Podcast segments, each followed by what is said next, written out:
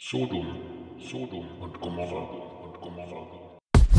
Man muss sich da, glaube ich, so extrem alleine fühlen. Und das war für mich so ein Punkt, wo ich für mich gesagt habe, so, da muss ich was ändern. Das ist nicht okay. Ich habe irgendwie Angst um, um die Jugendlichen, für die ich verantwortlich bin. Ich meine, da ist halt auch die württembergische Landeskirche wirklich Schlusslicht in Deutschland. Ne? Also Ja. Sodom, Sodom und Gomorra und Gomorra. Hallo und herzlich willkommen zu Folge 15 von Sodom und Gomorra. Heute wieder mit einer Gästin, die wir gleich vorstellen, aber der Josh ist auch heute dabei Hallo. und der Benny Guten Tag. und die liebe Caro. Herzlich willkommen. Hallo. Möchtest du dich einmal kurz vorstellen, wer du bist, was du so machst, was du uns vielleicht mitgebracht hast? Hey, das war voll der Reim. Ja, gerne. Ähm, also ich bin die Caroline. Ähm, ich studiere noch, vielleicht so zwei Wochen hoffentlich, dann bin ich fertig. Genau. Ähm, ich bin im CVM aktiv und habe darüber auch den Benny kennengelernt. Deswegen bin ich jetzt hier, sage ich mal. Genau, und wir haben uns bei einem Abend kennengelernt, den ich mitorganisiert habe und der heißt Queer sein im CVM. Und ja, das ist jetzt eigentlich auch schon das Thema für heute, so ein Stück weit. Ja, herzlich willkommen. Schön, dass du da bist. Und da wir uns gedacht haben, dass es gerade bei dem Thema Queer vielleicht einige Begriffe gibt, die die Leute noch nicht so gut kennen, hast du uns ein kleines Begriffslexikon mitgebracht. Ja, habe ich. Ähm, genau. Äh, Wir werden jetzt immer von queer reden und ich will mal kurz erklären, was äh, wir damit meinen. Genau, ähm, das umfasst für mich einfach alles, was jetzt, sag ich mal, nicht der ähm, Norm entspricht in Hinsicht äh, Sexualität und Geschlecht. Also alles, was irgendwie ähm, zur LGBTQI Plus Community dazugehört. Also ähm, homosexuelle Menschen, bisexuelle Menschen, ähm, Transgender, ähm, intersexuell, asexuell, alles, was äh, non-binary, alles, was man irgendwie da darunter verstehen könnte. Und ja, ich finde das einfach einfacher, queer zu sagen. Und genau. Und worauf ich auch noch hinweisen möchte, ist, dass es ähm, da zwar oft auch um Sexualität geht, aber es eben auch gerade bei äh, non-binären Menschen und bei Transpersonen eben um das Geschlecht geht in erster Linie und das eigentlich gar nichts mit Sexualität zu tun hat und das auch oft einfach etwas vermischt wird. Und ja, das wollte ich am Anfang einfach nochmal klarstellen, dass da nicht alles mit Sexualität zu tun hat, sondern viel auch das Geschlecht und den Geschlechtsausdruck betrifft. Mhm, Das ist, glaube ich, sehr hilfreich. Vielen Dank. Ähm, du hast es gerade schon angesprochen, ihr habt euch bei einem Abend kennengelernt. Wollt ihr vielleicht mal kurz erzählen, was da so passiert ist? Was man da so gemacht hat? Weil ich fand es super interessant, als du es uns quasi im Vorgespräch einmal erzählt hast, was ihr da gemacht habt. Gerne. Soll ich anfangen? Mach mal du mal. Ja, okay. Ich fange mal an. Genau, ähm, Ich korrigiere dich dann. okay. ja, also das war ein Abend vom CVM Landesverband in Württemberg und wir haben einfach gestartet mit einer Andacht und so einem Ankommen einfach und dann ging's los damit, dass wir im Raum rumgelaufen sind und so wie so eine Karte vorgestellt haben, auf der es einfach unterschiedliche Fragen und Spannungsräume gibt. Und die haben wir dann behandelt und es gab eben vier Spannungsfelder, die wir uns dafür überlegt hatten. Und ja, gestartet ist dann mit ähm, quasi, was die Bibel dazu sagt, was sagt die Bibel zu Queersein oder zu Homosexualität und wie steht das vielleicht ja in einem Spannungsverhältnis zueinander. Ähm, dann ging's um die Gemeinschaft des CVMs, also was das auch mit der Gemeinschaft untereinander machen kann, was sich dadurch vielleicht verändert oder auch ähm, die Angst, dass Gemeinschaft daran zerbrechen könnte. Und dann ging es noch um Sorgen, um Ängste von queeren Personen, aber auch anderen ähm, CVM-Mitgliedern und dann ganz am Schluss, das war mein Part, ging es um den Schmerz von queeren Personen, wenn sie sich eben ja in einem kirchlichen Umfeld irgendwie bewegen oder insgesamt Schmerzen, die die empfinden können, wenn sie eben nicht so akzeptiert werden, wie sie sind. Ich habe dem, glaube ich, nichts hinzuzufügen. Ja, es war ein, äh, ich fand es ein sehr guter Abend. Ähm, ich gehe jetzt mal ein bisschen, gehe jetzt mal ein bisschen in die Szene rein. Ähm, genau, also als ich mitbekommen habe, dass es den Abend gibt, fand ich es sehr schön, äh, weil allgemein da natürlich auch viel Aufklärungsbedarf besteht. Äh, ich hätte mir da, also ist ja jetzt, na gut, ich sag's jetzt einfach mal, wie es für mich war. Ist okay? Ist okay. Ja, klar. Ja, ich hätte mir das äh, noch ein bisschen mehr theologischer gewünscht, weil vielleicht kommen wir da heute noch dazu. Ich, äh, es durchaus eine Diskrepanz gibt zwischen dem, was wir heute als homosexuelle Beziehungen verstehen oder als homosexuell Leben verstehen, zu dem, wie Homosexualität im Alten und auch im Neuen Testament wahrgenommen bzw. dargestellt wird, ähm, weil es eben in der Antike oder in der Zeit davor, sagen wir mal jetzt Bronzezeit oder so, ähm, kein, keine homosexuelle Beziehung auf Augenhöhe gab und es deswegen ähm, zum Beispiel eher in einem Kriegs- oder einem Vergewaltigungskontext vorkam oder eben bei den Griechen oder Römern eben in einem quasi in der Sexualität außerhalb der Ehe sozusagen, wo sich die Männer eben auch was genommen haben. Es gibt ja diese Lustknaben und ähnliches. Ähm, interessanterweise wird in der Bibel auch eben nur von männlicher Homosexualität gesprochen, soweit ich weiß. Ich sage jetzt einfach mal, wenn nicht, meldet euch da Ich draußen. glaube, eine Stelle, wo es auch um Frauen geht, aber ja, meistens männlich. Okay. Weißt du welche?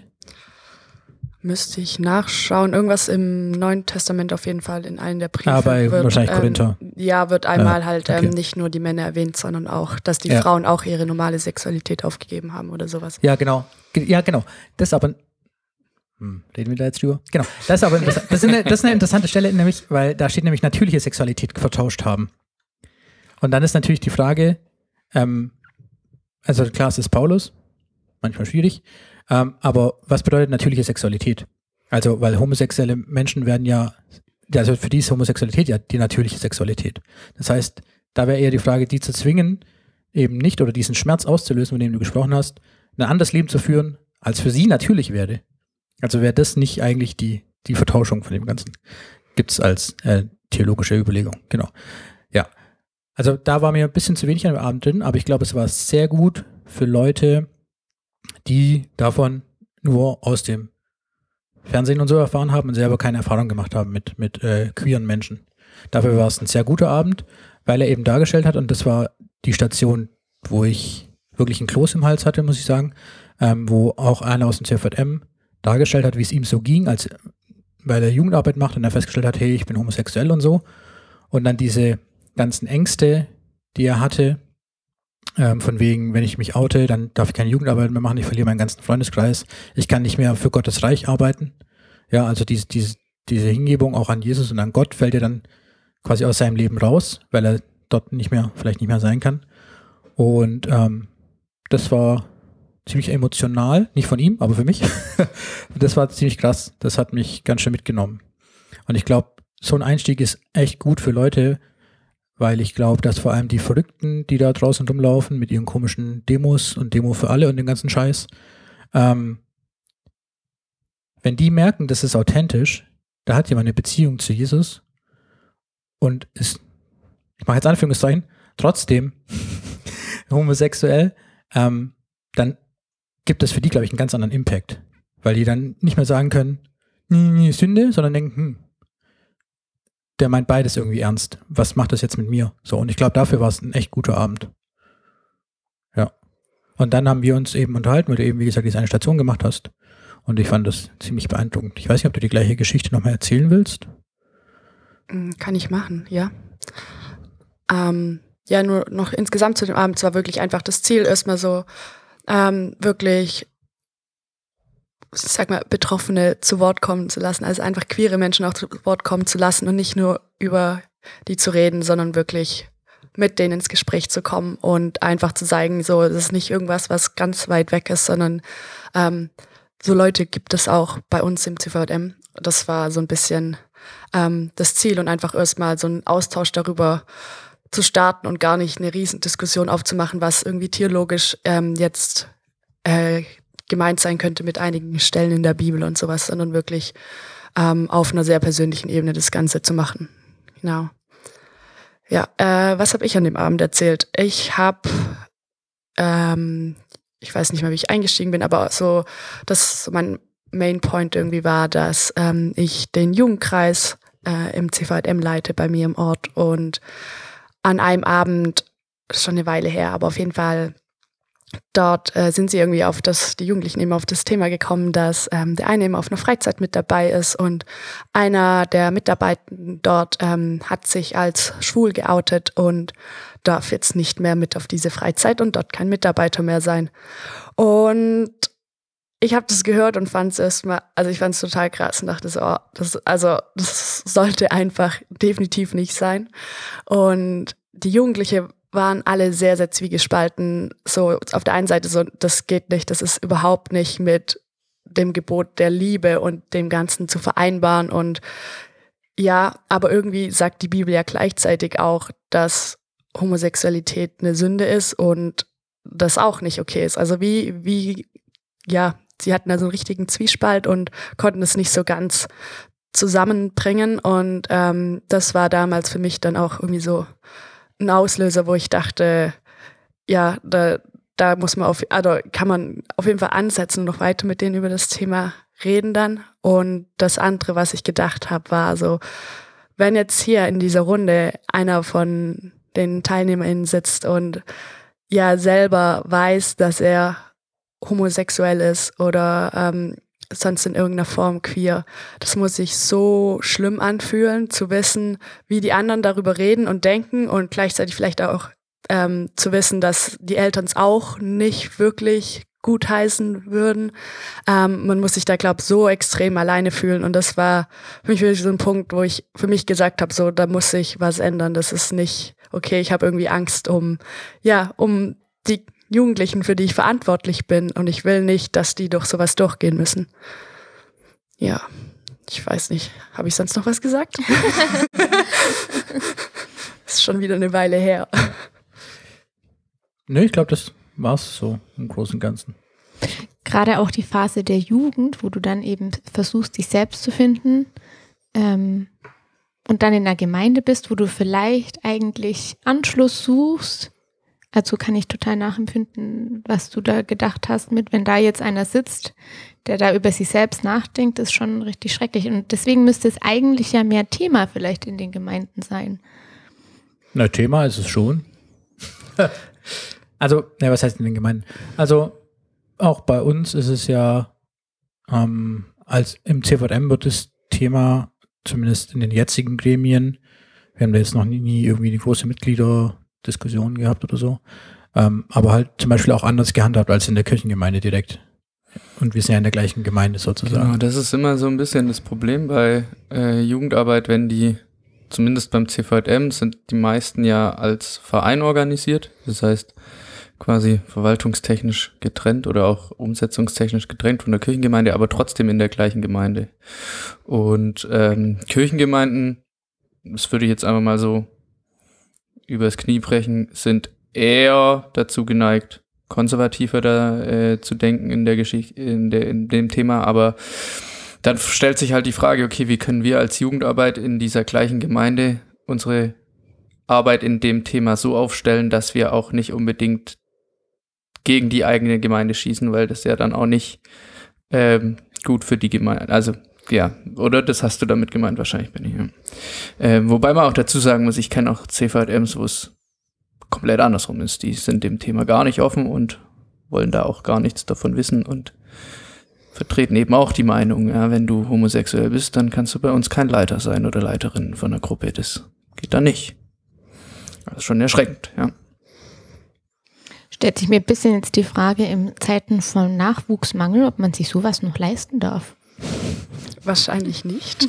Man, dürfte, man hätte, dürfte es sich auch nicht leisten, wenn es keinen Nachwuchsmangel gibt. Ja, absolut. Aber, ja, aber also ich habe leider tatsächlich, ja, mein Eindruck ist, ähm, dass oft in so Gemeinden, wo die eigene, also wo die Generationen immer nachkommen, also ist öfter der ländlichere Bereich, wo dann quasi einfach jeder halt auch viele Kinder hat vielleicht und dann die da halt da reinkommen, dass das tatsächlich dort ähm, völlig okay ist und dass das da auch der allgemeine Ton ist, zu sagen, nee, Homosexualität hat bei uns nichts zu suchen.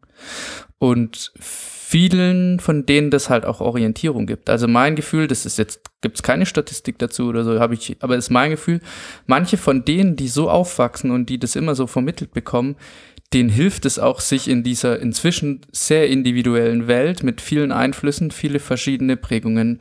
Ähm, diese Buchstabenkette ist ja immer länger geworden. Ähm, das ist für viele, ja, das ist für viele einfach auch eine Überforderung. Und gerade wenn du so jung bist und dich nicht einordnen kannst, ist es vielleicht einfacher zu sagen, okay, ich nehme den straighten Weg, der ist klar vorgegeben. Ähm, Straight. Verstehe. ja. Clever. Ah, Ist mein Eindruck, habe ich bei anderen Gemeinden jetzt so irgendwie das Gefühl gehabt, weil oft, wenn ich mit diesen Leuten über das Thema geredet habe, ähm, ich gemerkt habe, dieses ist überhaupt nicht reflektiert. Also diese, diese Haltung und Meinung, nee, auch, ja, ja, ich, weiß, ich finde es auch ein bisschen Nein, lächerlich, aber eigentlich nicht ist total machen, traurig, einfach- weil du fragst dich ja, warum ist denn Homosexualität schlecht? Ja, weil es in der Bibel steht. Ja, wo steht's denn? Ja, da gibt's mehrere Stellen. Ja, dann sag mir mal, warum siehst du dann, dann sagen die mir zwei Stellen, dann sage ich ja, und wo steht da jetzt genau drin, dass es, dass es komplett falsch ist? Ja, hm, aber es ist ja so, also es ist ja Sünde. Ist ja, und jetzt selbst wenn es Sünde ist, warum dürfen dann die Menschen nicht in der Gemeinde leben? Ja, weil es Sünde ist, ja. Und wenn jemand klaut, darf er dann auch nicht mehr in der Gemeinde leben. Ja, doch, das schon, aber das ist ja was anderes. Aber du sollst doch Sünden nicht aufwiegen. Ja, du hast ja recht, aber das ist ja, also der macht das ja mit Absicht. Ich sage, man klaut auch mit Absicht. Also, nee, das sind die Diskussionswege, wirklich. Und das ist schon beeindruckend, wie, äh, wie viel Atem diese Leute haben, das immer unreflektiert einfach wieder für sich selber zu akzeptieren. Das heißt, du meinst, die kriegen auch das einfach sehr, sehr früh und viel von zu Hause aus mit. In vielen Bereichen würde ich sagen, ja. Ich will das jetzt nicht allen unterstellen, aber Wie ist das dann so insgesamt in deiner Gemeinde? Hast du das Gefühl, die ist da ein bisschen offener oder schon auch? Mm, Ich würde sagen, dass es auf jeden Fall einfach so überhaupt kein Thema ist. Jetzt nicht so, das ist, das ist total okay und eigentlich deswegen kein Thema für uns. Ähm, nicht deswegen und auch nicht, dass man jetzt äh, drüber reden würde, da, äh, ständig, dass Homosexualität der Sünde ist und man da wirklich ähm, auf dem rechten Weg bleiben muss oder sowas. Ähm, sondern es ist es wird einfach totgeschwiegen, ein Stück weit, würde ich sagen. Oder es gibt oft einfach keinen Anlass, drüber zu reden, also macht man es auch nicht. Ähm, ja, so würde ich sagen, ist es da eher. Und ich denke, dass es eher, ähm, man es jetzt nicht direkt aus der Gemeinde oder dem CVM oder jetzt auch nicht unbedingt von zu Hause mitkriegt, dass ähm, das ja so in der Bibel steht anscheinend, sondern eher, würde ich sagen, auf irgendwelchen durch andere Medien oder auf irgendwelchen größeren Konferenzen, sonst was, Jugendtreffen, irgendwie sowas in die Richtung, dass es, würde ich sagen, daher eher kommt, aber man weiß eigentlich, also zumindest hatte ich immer das Gefühl, es ist klar oder eigentlich schon ein Konsens, dass es jetzt nicht, nicht normal ist, queer zu sein oder okay. Also so, vielleicht nicht unbedingt jetzt ausschließen oder so, aber jetzt, ja, man weiß nicht so wirklich, was man damit machen soll, würde ich, würde ich sagen. Ja, ich glaube, es sind ganz, also es sind verschiedene Ebenen, die das bedingen. Ich würde auch sagen, das ist nicht nur Familie oder nicht nur Gemeinde, sondern das ist natürlich auch ähm, eine gewisse Wahrnehmung von christlichem Mainstream, würde ich sagen, wahrscheinlich. Und dann eben dieses, was ähm, in Deutschland im, im Christentum eh verhaftet ist, dass man immer erstmal sehr skeptisch ist mit Dingen, die einem vorkommen wie Zeitgeistbewegungen oder so, also Modernität und sowas. Ähm, das ist zum Beispiel in anderen Ländern anders, wo sich queere Menschen eher zum Beispiel mit den Gruppen, die auch Unterdrückungs- oder Repressionserfahrung haben, ähm, zum Beispiel zusammentun. Also deswegen gibt es, ähm, ich weiß nicht, ob wir noch über den Kirchentag reden wollen, der war vor ein paar Wochen, aber das war ja, soweit ich weiß, wenn ich jetzt nicht ganz schief liege, war das ja jemand aus Südafrika. Und da zum Beispiel ist es so, dass sich dort queere Bewegungen sehr viel Unterstützung aus, äh, auch aus schwarzen, Commu- also POC-Communities quasi, ähm, die eben diese Apartheid erlebt haben, also diese Segregation, diese Trennung zwischen Schwarz und Weiß, wo die Weißen alles beherrscht haben, bla bla bla, ähm, sich zusammentun und zusammenschließen die gemeinsame Unterdrückungserfahrung quasi zusammen damit arbeiten können und ähm, dann nacheinander gucken und so. Und ich glaube, im, in der deutschen Christenheit ist es halt eher so, dass es da eben so eine Erfahrung in den Gemeinden gar nicht gibt, weil die sind halt hauptsächlich weiß und die waren, wenn, dann sind wir eher am Drücker und so, gesellschaftlich gesehen, haben viel Einfluss auch auf Politik und so weiter, als Kirchen zumindest. wenn wir organisiert sind. Ähm, und ich glaube, da fehlt so ein bisschen die Verbindung von dem, was Jesus ähm, äh, eigentlich so gemacht hat, und zwar sich um die, die zu kümmern, die eher rausgedrängt werden. Und da gibt es irgendwie so eine Verdrehung, dass man sich selbst gerne als Opfer sieht, glaube ich, in diesen konservativen Kreisen sowieso. Voll, Ähm, voll. so eine Täter-Opfer-Umkehr irgendwie ein bisschen oder Täterinnen-Opfer-Umkehr, wie auch immer. Ähm, und die Leute, die eigentlich zur unterdrückten Minderheit gehören, dann zu so einer ähm, Gurken-Mainstream-Ding macht, obwohl, wie du gerade dargestellt hast, diese äh, homophobe Haltung, ich weiß nicht, ob man das noch sagt, gibt es ein besseres Wort? Wahrscheinlich nicht, ähm, oder Anti-Queer-Haltung eher so zum christlichen Mainstream gehört, der eigentlich unbewusst immer so mitschwingt und deswegen nimmt den auch jeder mit auf.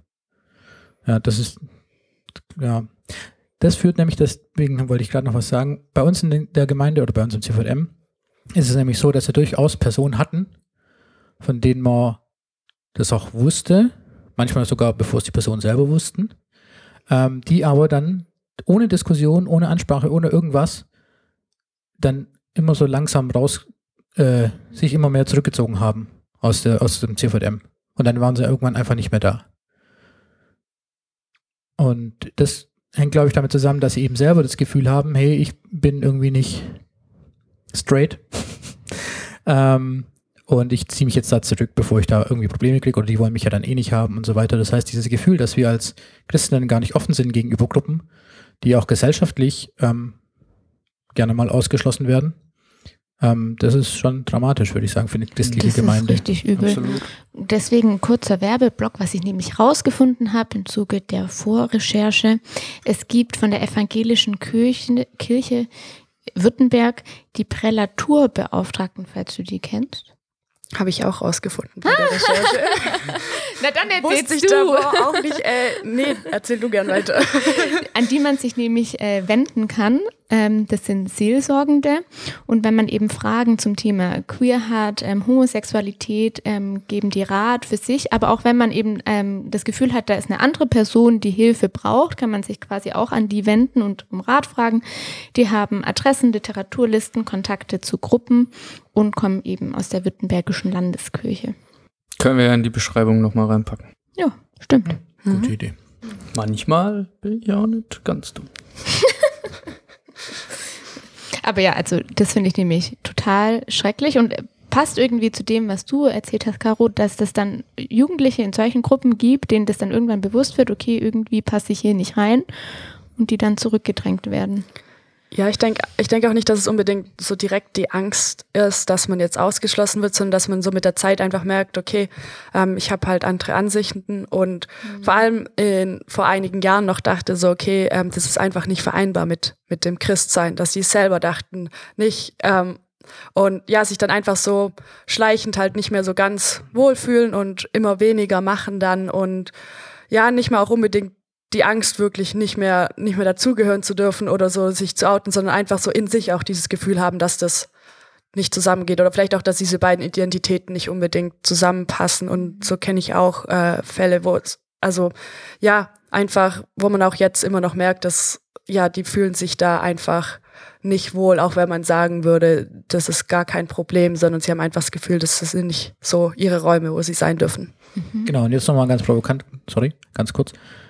Und das ist eigentlich eine der schlimmsten Taten, die, äh, von denen auch in der Bibel so gesprochen wird. Durch das Verhalten der christlichen Gemeinden oder der CVMs oder wie auch immer, bringen wir Leute dazu, die eigentlich eine Verbindung zu Jesus haben, diese Verbindung in einer gewissen Weise zu kappen, weil sie das Gefühl haben, sie gehören nicht dazu. Das heißt, eigentlich bringen wir Leute dazu, sich vom Glauben zu entfernen, durch die Haltung, die eben immer so unterschwellig mitläuft in den Gemeinden. Wenn man sich eben nicht positioniert, wird diese Haltung quasi vorausgesetzt. Und deswegen müssen sich eben Gemeinden und Vereine eigentlich offensiv noch positionieren, damit diese Leute wissen, hey, so wie ich bin, kann ich auch gläubig sein und so wie ich bin, finde ich dort auch in der Gemeinde meinen Platz. Ja, weil, also wenn man jetzt nicht mega tief in der Gemeinde drin ist und genau den Standpunkt irgendwie kennt, äh, denk, ich würde sagen, die meisten Außenstehenden denken, dass das äh, Kirche so tickt. Und äh, auch als Mitglied, wenn da wirklich nichts konkret anderes kommuniziert wird, denkt man das auch. Also mir geht es eigentlich auch so, dass ich denke, so ja, es wär, ist jetzt nicht so super willkommen und ich bin eigentlich nur noch bei der ganzen Sache, weil ich weiß, dass es andere Kirchen gibt und andere christliche Gemeinschaften, wo klar dafür sind, dass es überhaupt kein Widerspruch sein muss und ich einfach Beispiele hab und Vorbilder, ähm, die Christinnen sind und die gleichzeitig queer sind und da überhaupt keinen Widerspruch sehen. Und wenn man das für sich selber halt mal gar nicht weiß, ist das halt, denke ich, ja, bleibt man da einfach nicht, weil es in sich einfach nicht funktioniert, denkt man. Mhm, ja. aber ich finde, der Kirchentag ist da ein gutes Beispiel, dass es auch nicht einfach ist, gegen dieses gesellschaftliche Bild von Christentum oder, oder christlicher Kirche äh, irgendwie anzukommen. Ne? Was da inner, innerhalb von der christlichen Bubble passiert ist nach diesem Kirchentag, ist ja furchtbar. Ähm, da Willst wurden ja vielleicht mal kurz Wir haben hier auch einige Austritte deswegen anscheinend. Die, erklärt doch mal, weil es gibt bestimmt viele, die es überhaupt nicht mitbekommen haben. Es gab diese große Abschlussrede auf dem Kirchentag, wo dann der Satz fiel, Gott ist queer. Und dieser Satz hat, also ich glaube, die Rede ging wie lang? Hm, Ich weiß nicht, die Predigt war nicht arg lang, zehn Minuten Zehn hätte ich Minuten gesagt, oder es war so? relativ kurz. Aber das Einzige, was diskutiert wurde, war dieser eine Satz. Und Diese es gab sehr viel mehr Inhalt. Wörter. Ja, es gab sehr viel mehr Inhalt, aber diese drei Wörter, Wörter wurden diskutiert. Ähm, und unter anderem haben viele ähm, Christfluencer, wie sie gern genannt werden, sich auf Social Media darüber abgelassen, dass Gott nicht queer sein kann, weil Gott ist nicht queer. Ähm, und haben gegen den Kirchentag, auch äh, gegen die Person, die gesprochen hat, ähm, ich will jetzt nicht sagen gehetzt, das wäre vielleicht ein bisschen zu viel, aber haben schon deutlich gesagt, dass das äh, falsch ist, eine falsche Meinung und die auch nicht ähm, akzeptiert äh, und eigentlich im Gegenteil äh, verurteilt. Und man muss auch sagen dazu, also Quinton Caesar, der die Abschluss oder die Predigt beim Abschlussgottesdienst gehalten hat, hat schon extrem viel Anfeindung erfahren in den Wochen danach. Und äh, ja, also es war schon sehr, sehr hochgekocht und Genau. war für ihn definitiv überhaupt nicht einfach.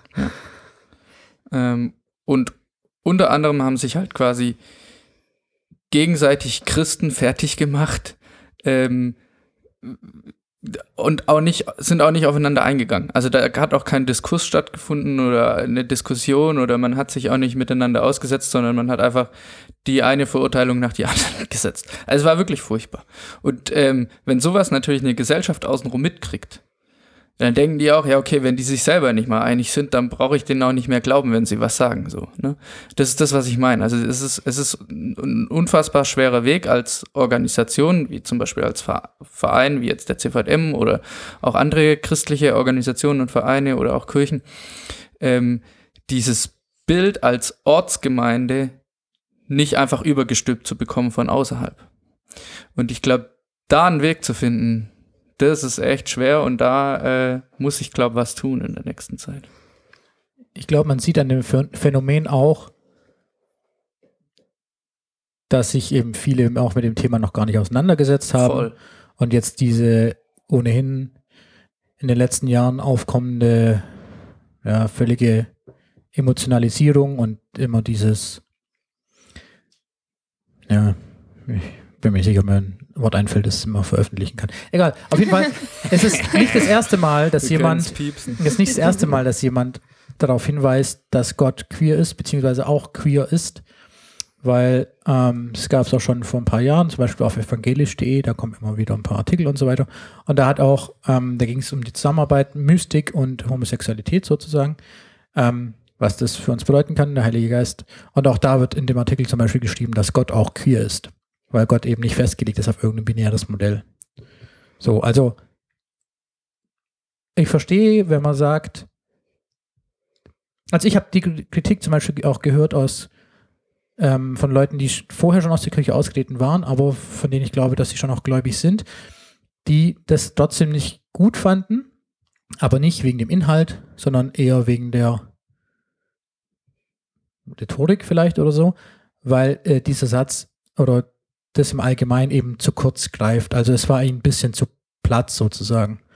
Nicht inhaltlich nicht gefüllt genug, also das einfach nur so stehen zu lassen.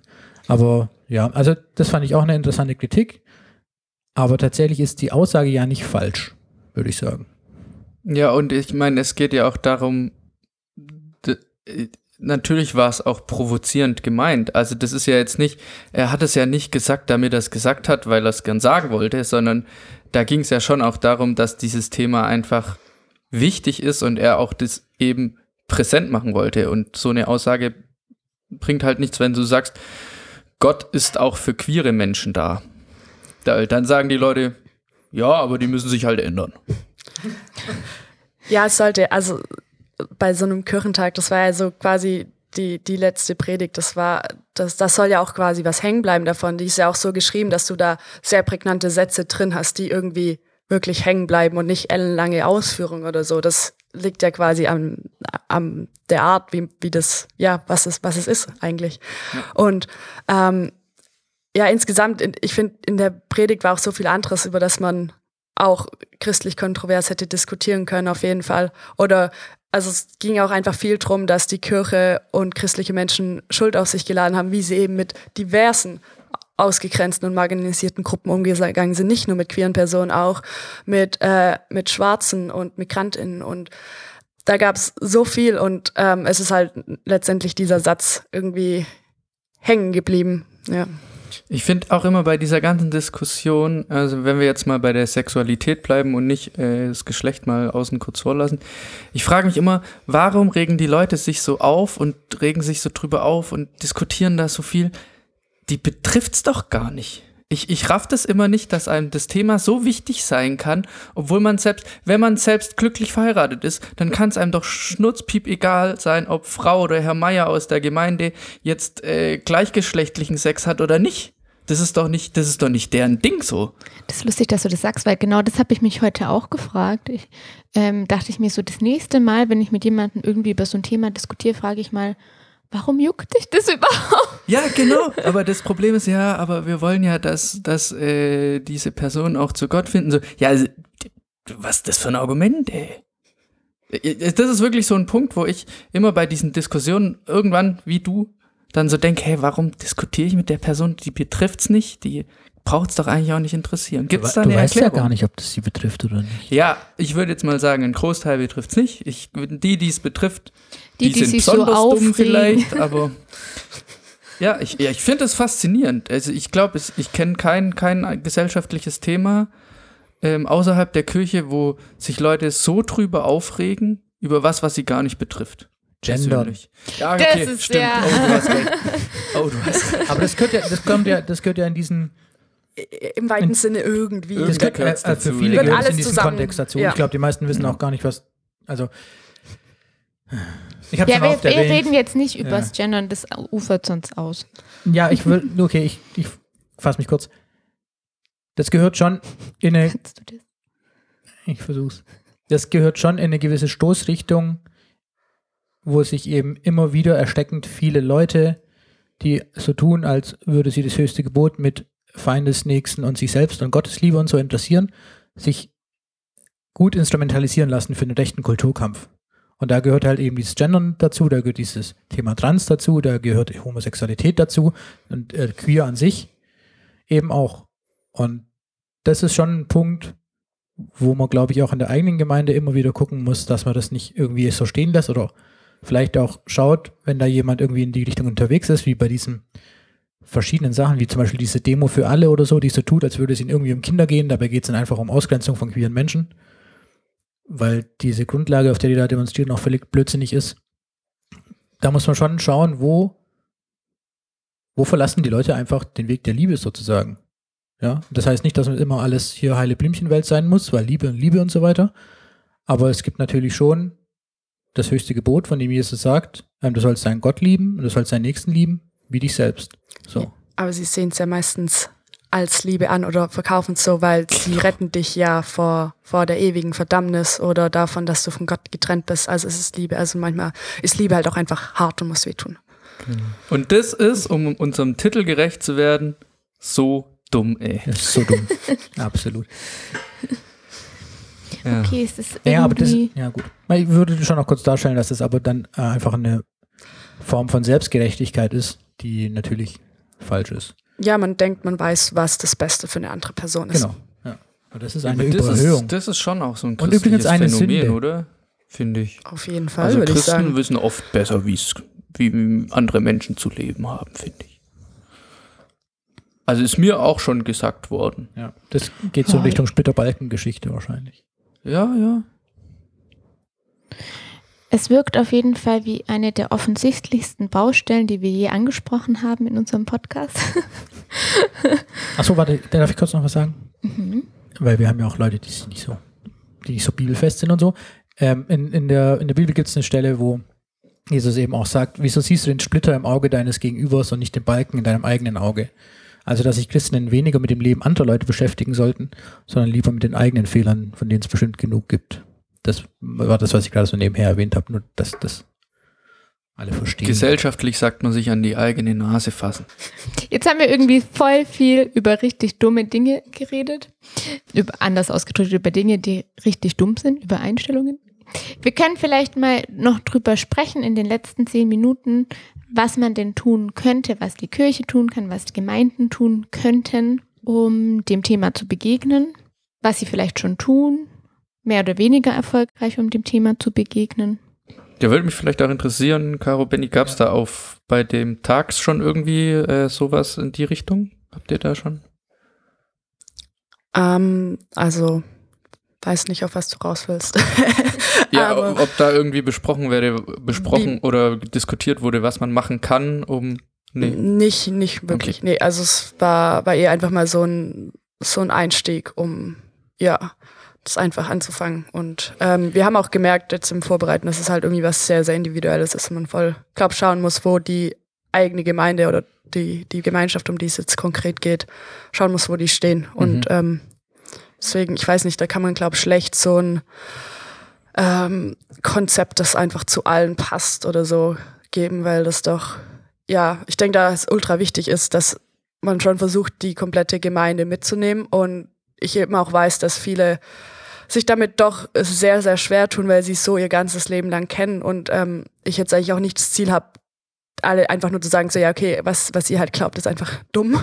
Ähm, macht, was ihr wollt damit, wir machen es jetzt anders, sondern ich fände es eigentlich schön, wenn man möglichst alle mitnimmt und einfach von einem besseren Umgang miteinander überzeugen kann und die das auch wirklich mittragen wollen. Deswegen ich denke ich, es ist ein relativ langer und ja, teilweise wahrscheinlich auch schwieriger und schmerzhafter Prozess für eine Gemeinde, sich damit vielleicht auseinanderzusetzen. Diese Gruppe, in der du mit diesen Abend organisiert hast, sind da welche, die sich ähm, oder auch vielleicht du weiter mit dem Thema beschäftigen? Wenn jetzt eine Gemeinde sagt, okay, irgendwie wollen wir das mal anstoßen, gibt es da Anlaufstellen, an die man sich wenden kann? Äh, ja, wir haben es jetzt mal für uns äh, so gesagt, dass man sich einfach beim Landesverband, beim CVT im Landesverband melden kann, da dann beim Björn Büchert und ähm, dann einfach individuell geschaut wird, was vielleicht gerade gebraucht wird. Ähm, auch einfach das Angebot, je nachdem, dass ähm, ja eine queere Person, die auch Mitglied im CVM ist, halt einen anderen CVM besuchen geht oder äh, in, mal in einen Jugendkreis oder sonst was kommt und da was erzählt, aber ja einfach wenn, wenn jemand da gerne Unterstützung hätte oder es irgendwie, ja, Hilfe braucht oder gern was machen will, einfach melden und dann kann man mal schauen, was sich, was sich machen lässt, was sich daraus entwickelt. Ja. Klingt nach einem guten Angebot. Mhm, voll. Schreiben wir auch in den Text rein. Schreiben wir auch in den Text rein. Nanni hat gerade ein Tippsymbol gemacht, also das sah witzig aus. Deswegen hat Benny gelacht. Eigentlich wollte ich, dass das ein Trommelwirbel Okay. ähm, ja, wir sind eine musikalische Familie. ähm, okay, du eigentlich schon. Egal. Was ich eigentlich, ähm, was mich noch interessieren würde, äh, vielleicht ist das auch ein bisschen überfordernd jetzt, ähm, aber es, gäbe, also es gibt ja bei den Kirchengemeinden zum Beispiel die Möglichkeit, dass sie sich als Regenbogengemeinde outen, ähm, wo sie sagen, äh, queere Leute sind hier willkommen und äh, die dürfen hier auch sein und so weiter. Gibt es denn was, weil wir jetzt gerade von CVMs geredet haben, hast du vielleicht was, wo du sagen würdest, ähm, aus meiner Sicht müsste sich ein Verein vielleicht so und so aufstellen oder es müsste vielleicht das und das sein, damit ich das Gefühl habe, dass ich da willkommen bin oder so. Oder wie kann man das als, also wie können wir uns als Verein solidarisch mit queeren Menschen verhalten, Hast du da vielleicht irgendeine Idee oder so? Weil das wäre, fände ich richtig cool. Du bist ja jetzt völlig unvorbereitet, aber vielleicht fällt dir was Gutes ein.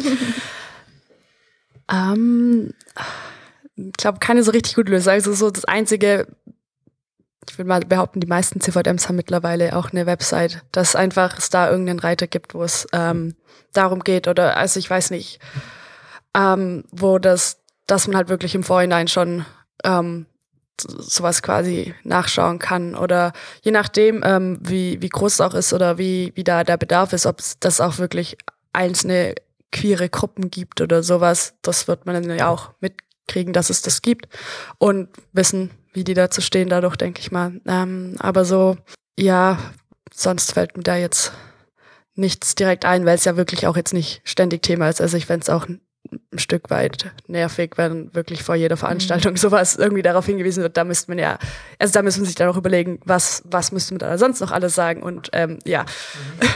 ich glaube, das würde den Rahmen dann etwas äh, sprengen. Danke. Ähm, seit 2020 gibt es auch die Möglichkeit zur Segnung von gleichgeschlechtlichen Paaren. Das habe ich von dir gelernt. Was ich ganz erschreckend fand, ist, dass genau 9% aller Gemeinden in Württemberg das bisher, also man muss es ja als Kirchengemeinde quasi beschließen, dass das geht. Und dazu muss man auch noch vier Voraussetzungen erfüllen eine vertiefte inhaltliche Befassung der Kirchengemeinde mit dem Thema, was auch immer das bedeutet, mhm, Dreiviertelmehrheit ja. im Kirchengemeinderat, Zustimmung der Pfarrperson und Zustimmung der stelleninhabenden Person des Pfarramtes. Und aktuell haben es genau 113 Gemeinden von 1282 gemacht. Das Spannende ist an diesen Voraussetzungen, du kannst einen Kirchengemeinderat haben, der die Gemeinde vertritt, der komplett dafür ist. Und die Pfarrstelle, das sind nämlich die zwei letzten Punkte, sagt Nein und dann war es das. Ja, oder du hast äh, bist eine Pfarrperson, die eher relativ progressiv ist und halt in einer eher konservativen Gemeinde, dann hast du es da, denke ich, auch sehr schwer. Also es ist, äh, ich finde, es ist eine relativ äh, große Hürde und es ist, macht auch irgendwie, ich finde, das führt gleich wieder zu so einer, zu, zu so einem Grabenkampf irgendwie. Mhm. Dieses, ähm, also ja, ich, ich finde es irgendwie keine gute Regelung. Man hätte auch einfach sagen können, dass jede Gemeinde das machen darf. Aber ich weiß eben auch, dass die meisten Gemeinden, wie man ja auch sieht, einfach nicht so weit sind. Also ist auch die Frage, was das wirklich äh, gebracht hätte, wenn man das denen aufzwingt und die das eigentlich gar nicht wollen, weil dann wird man sich, glaube ich, auch nicht willkommen fühlen. Mhm, ja, das stimmt auch. Ja, weil ich hatte auch das Empfinden, ich habe dann gelesen, es gibt vier Voraussetzungen. Ich dachte, was? Und habe die dann gelesen und dachte mir schon allein, der erste Punkt, vertiefte inhaltliche Befassung der Kirchengemeinde mit dem Thema. Ich habe nicht nachgelesen, ob es weiter definiert ist, aber was bedeutet es? Ab wann hat sich eine Kirchengemeinde vertieft inhaltlich damit befasst? Tatsächlich finde ich, sollten das alle mal machen. Ja, genau. ja, ja absolut. Aber ab wann kannst du einen Haken hinter den Punkt setzen? Ja. Eigentlich gar nicht. Wahrscheinlich nie, ja. Ja, bestimmt einfach so ein paar, paar Infoabende oder so. Es ja, müssen mindestens glaub, fünf Stunden dazu abgeleistet werden. Ja, genau. Und ich glaube, der erste Punkt, ich weiß gar nicht, ob drei, Punkt 3 und 4 so problematisch sind. Ich würde fast sagen, der erste Punkt ist eigentlich schon die größte Hürde. Weil diese, die inhaltliche Befassung. Ja, mhm. weil die musst du natürlich auch so machen, dass es auch gemacht wird.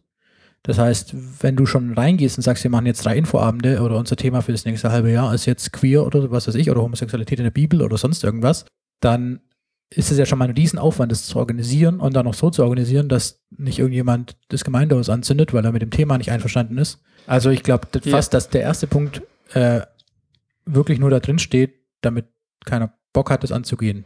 Da, das, da bin ich mir nicht, also vielleicht, aber ich glaube schon, dass ähm, bei dem Punkt schon auch das Interesse da war, dass das Thema mal dann auf den Tisch kommt, bevor man loslegt, das zu tun. Naja, ähm, aber für eine Regen, also wenn eine Gemeinde sagt, äh, wir machen jetzt Regenbogengemeinde, wer auf der ganzen verfickten Welt macht denn das, ohne sich vorher mit ja, diesem Thema recht. zu befassen? Das stimmt das macht doch keine auch. Sau. Zurück, du hast recht. Wow. Okay, das war's für heute. Ähm, schön, dass ihr dabei wart. Einmal hat er Zustimmung bekommen. Ja, und vor allem von Josh. ist jetzt irgendwie interessant und traurig zugleich, dass ihr alle in diesen vier Punkten unterschiedliche Punkte ausgemacht habt, wo ihr die größte Hürde seht. Ja, ich es ist einfach eine zurück- große Hürde. Ja, das, Das das, ist aber, schon ja. interessant. Also beim Das Josh, beim Josh war es natürlich die allgemeine Kritik an der autoritären Struktur der Kirche und so weiter. ähm, Eventuell. ja, wo er natürlich die, eigentlich die demokratische Verfasstheit des KGR, die es ja nicht ist, weil der Pfarrer immer ein Vetorecht hat, ähm, kritisiert hat. Ja. Das ist ja das Schöne am CVM, dass es ehrenamtlich ist. Ja, wobei ich. Ähm, Schön am CVM. Okay. Ja, ich kritisiere nichts. Doch, sag, sag, sag. Äh, ja, okay, das trifft wahrscheinlich auch auf den KGR zu, aber ich finde gerade in äh, Vereinen und so, die, die, es soll ja eigentlich schon demokratisch zugehen mit ähm, dem, dem Vorstandsteam und sonstigen, dem Entscheidungsgremium und so. Ähm, in meiner Erfahrung ist es aber dann doch immer relativ wenig demokratisch und wird von allen versucht, einfach so die Plätze zu besetzen mit oder nur die Leute zu fragen, die man da gern haben möchte und ähm, das alles im Vorhinein schon zu regeln und es eigentlich nie eine große Wahl gibt. Es ist aber auch oft so, dass keine großen, also keine wirklich riesigen Entscheidungen getroffen werden und man einfach hofft, dass Leute überhaupt Bock haben, sowas zu machen, weil Ja. Ja. so Genau, Gremienarbeit ist schon auch nicht spaßig. Ich wollte gerade sagen, wir wären froh, wenn wir eine richtige Wahl hätten mit Ja, verschiedenen KandidatInnen, die dann. Äh, ja, möglicherweise noch verschiedene Ausprägungen gab. ja, genau. Das stimmt schon. Ähm, Also es scheitert auch oft einfach an, ja, Ja, an der also- Anzahl an Leuten, die genau. wirklich Bock darauf haben. Aber du hast schon noch recht, Vereinsarbeit ist immer auch Vetternwirtschaft gewesen und wird es auch immer ein bisschen bleiben. Das ist, also vor allem im, im dörflichen. Oder dörflich kann man jetzt hier nicht sagen, aber im Nee, Ähm, nee, nee. Seit Großstadt. Weltstadt. We Weltstadt. 100, Äh. 195 Nationen leben hier. Mhm. Nachgezählt. Ja, laut der Homepage Oh. der Stadt. Ihr habt sogar Stadt im Namen. Das ist schon mal ein Fortschritt zu meinem Dorf, das es einen Namen hat. Okay. Gibt es noch einen Abschluss? Warte mal kurz, Okay. ich habe noch eine. das war jetzt richtig assi.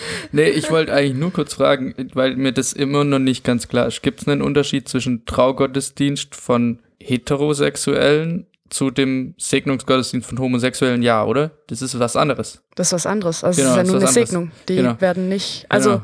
Das ist, nämlich, das ist nämlich auch schon so was krasses eigentlich, dass, Ja. dass man äh, homosexuellen Menschen erst gar nicht die Chance gibt, die, die gleichgestellt zu werden und dann das auch noch mit diesen Auflagen für die Gemeinde eigentlich, ja, okay, eigentlich noch Das viel Ganze, krasser. und das Ganze noch als Fortschritt verkauft. Ja, okay. ja, aber ist dann nicht, ich meine, da ist halt auch die württembergische Landeskirche wirklich Schlusslicht in Deutschland. Ne? Also Ja. selbst Bayern ist da fortschrittlicher als wir, ähm, von denen man ja immer denkt, die sind so, nee, die sind da äh, aufgeschlossener als wir. Die katholische Kirche macht sich auch, aber irgendwie kriegt's die württembergische Landeskirche nicht gebacken. Ich weiß nicht. Ähm, das wollte ich jetzt nur. Hm, Ja, doch, ein wichtiger Punkt noch, um das abzuschließen. Ähm, Gibt es ein abschließendes Fazit, das du irgendwie uns mitgeben kannst, was man individuell tun kannst, was du dir wünschen würdest, wie du den Podcast fandest?